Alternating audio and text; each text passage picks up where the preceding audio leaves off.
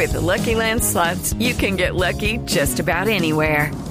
This is your captain speaking. Uh, we've got clear runway and the weather's fine, but we're just going to circle up here a while and uh, get lucky. No, no, nothing like that. It's just these cash prizes add up quick. So I suggest you sit back, keep your tray table upright, and start getting lucky. Play for free at LuckyLandSlots.com. Are you feeling lucky? No purchase necessary. Void where prohibited by law. 18 plus terms and conditions apply. See website for details. Pero sobre todo vamos a dejar de fumar. Les hablaba a ustedes de las cifras tan impresionantes de 780 millones de personas en el mundo que quieren dejar de fumar, pero que no tienen ni idea de cómo hacerlo o que seguramente muchas veces lo han intentado y no lo han logrado. Vamos a hablar de esa manera que existe, esos apoyos que existen para poder dejar de fumar. Y está con nosotros Juan Carlos Santa Cruz, él es director de la Fundación Colombiana del Corazón y nos va a hablar de este tema de cómo dejar de fumar. Doctor Juan Carlos, bienvenido a Casa Blue. Un placer eh, saludarlos en el eh, primer día del año. Me eh, alegra mucho estar con ustedes. Bueno, Juan Carlos, ¿por qué tantas personas intentan dejar de fumar y finalmente no la logran? Porque quizá no están en el camino adecuado para lograr hacerlo. es real que el 95% de los fumadores saben que el cigarrillo les hace mal. Eh, ha aceptado la investigación y los estudios que el 85-87% quisieran dejar de fumar algún día. Luego entonces eh, es como que falta que algo los ayude a que su decisión sea exitosa. Evidentemente muchos quieren dejar de hacerlo, pero no encuentran el camino más adecuado. Eh, muchas veces cuando comienza el año se hacen propósitos que duran, eh, si acaso, la primera semana del año.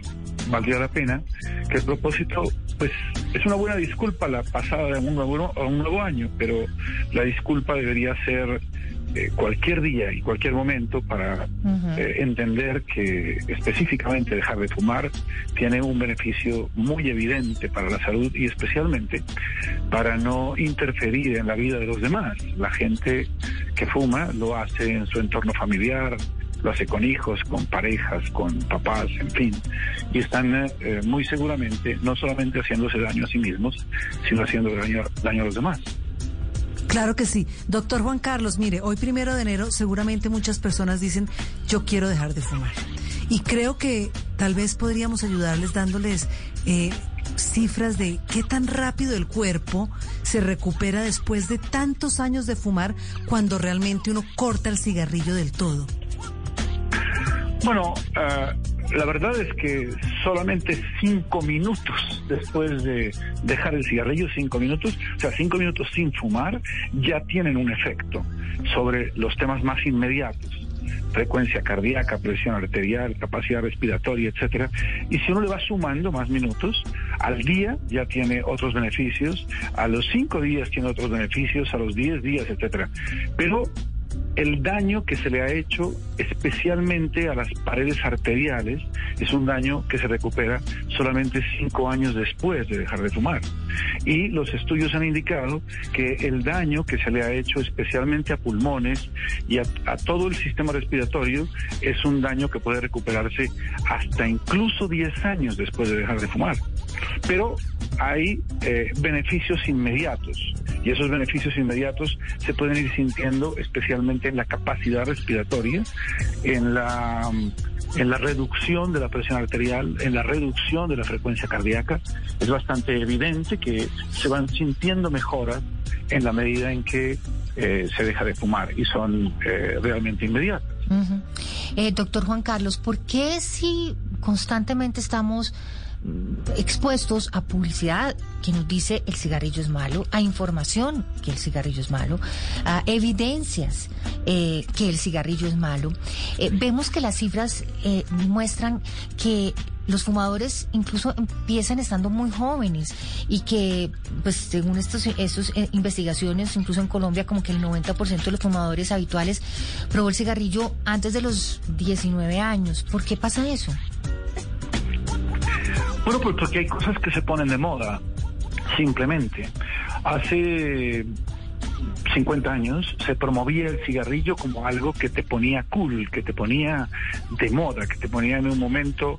De hecho, por ejemplo, a las mujeres se les estimuló mucho el cigarrillo porque se sostenía que una mujer que fumaba se veía más femenina, era más atractiva en el mundo varonil. Y las mujeres copiaron y compraron esa, ese, ese escenario.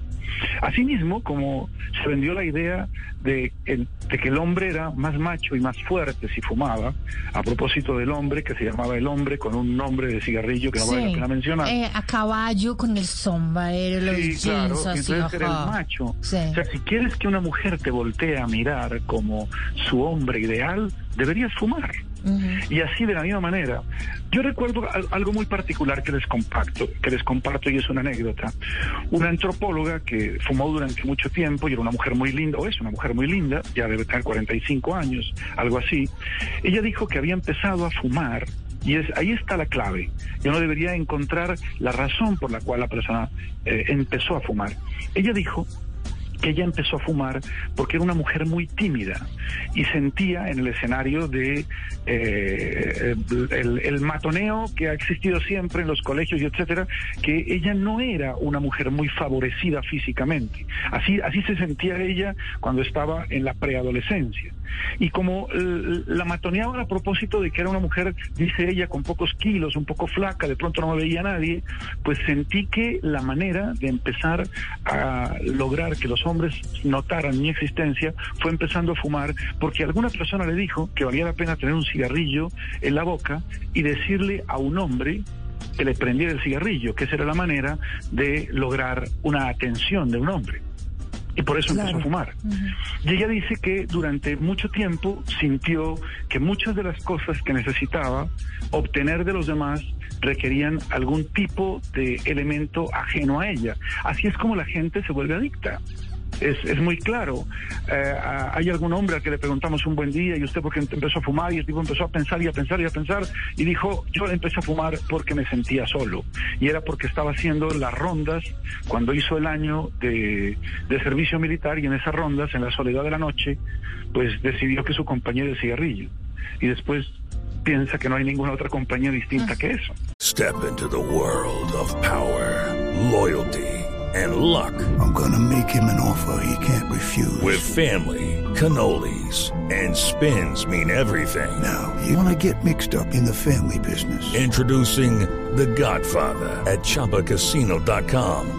Test your luck in the shadowy world of The Godfather slot. Someday, I will call upon you to do a service for me. Play The Godfather now at ChumbaCasino.com. Welcome to the family. No purchase necessary. VGW Group. Void where prohibited by law. 18 plus. Terms and conditions apply. Claro. Doctor Juan Carlos, otro tema que también me parece muy importante porque la gente, claro, con, con la timidez, con el- la necesidad también de socializar con otros, empieza a fumar, es decirle a la gente qué pasa con el fumador pasivo, con ese hijo que está ahí, con ese hermano, con ese padre que está ahí acompañándolo de una manera pasiva, si realmente, porque muchos dicen, no, ese humo no le alcanza a llegar, eso no le hace daño. Eso no es verdad. No existe humo inocuo. El que, se- el que dice yo me fumo un solo cigarrillito ya a ese le hace mal. Y está claro que la persona que está al lado de un fumador ah, se hace tanto daño en sus pulmones, en sus paredes arteriales, en su sistema circulatorio, en su sistema respiratorio, se hace tanto daño como el fumador directo. Yo podría no haber fumado nunca y me encuentran trazas, si yo me muero y me hacen una, una investigación de qué hay en mi cuerpo, encuentran trazas de cigarrillo, a pesar de que no, de nicotina en particular, a pesar de que yo no haya fumado nunca. Y eso está ampliamente comprobado. Y, y- y además se ha demostrado que más de 800 mil personas al año mueren en el mundo por culpa del cigarrillo de otros. Luego entonces está claro que se está haciendo un daño. Claro. De hecho, cuando se fuma al lado de un niño, cuando se fuma al lado de las mascotas, perros, gatos, caballos, etcétera, se les está haciendo un daño también a ellos. Y pierden esos animales, esas mascotas, esos animales que uno dice querer tanto, sale, al- sale a la calle a caminar con el perrito y va fumando. Esa persona le está haciendo daño a ese perrito. Eh, doctor, y la gente no lo sabe. No lo sabe. Pero, doctor Juan Carlos, entonces, ¿cuál es la forma eh, correcta o que, o que sí tenga éxito para dejar de fumar? El tema es muy claro. Miren, el, la salud pública tomó la decisión de que las EPS e IPS deben obligatoriamente ofrecer clínicas de cesación tabáquica. Resulta que el 90% de los fumadores que llegan a una clínica de cesación tabáquica dejan de hacerlo.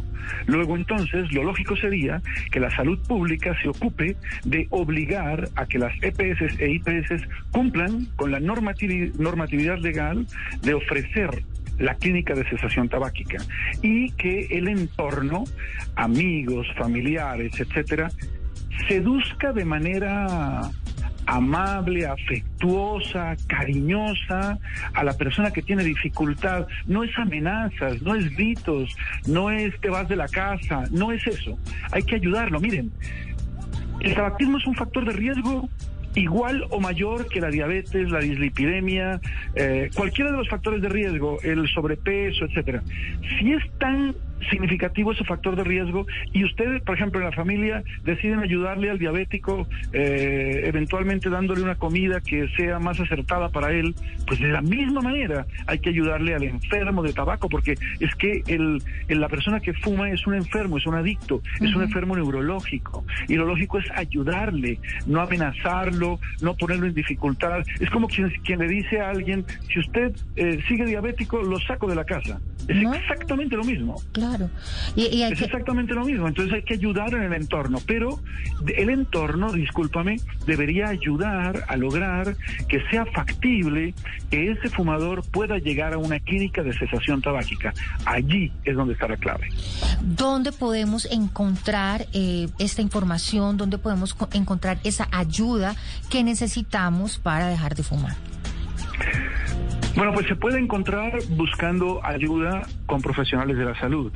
Pero nosotros, desde la Fundación Colombiana del Corazón, eh, hemos decidido crear, porque es nos parece que hay que entrar en acción, o sea, este tema no es simplemente eh, pues decir que hay que hacer, sino intentar entrar en acción.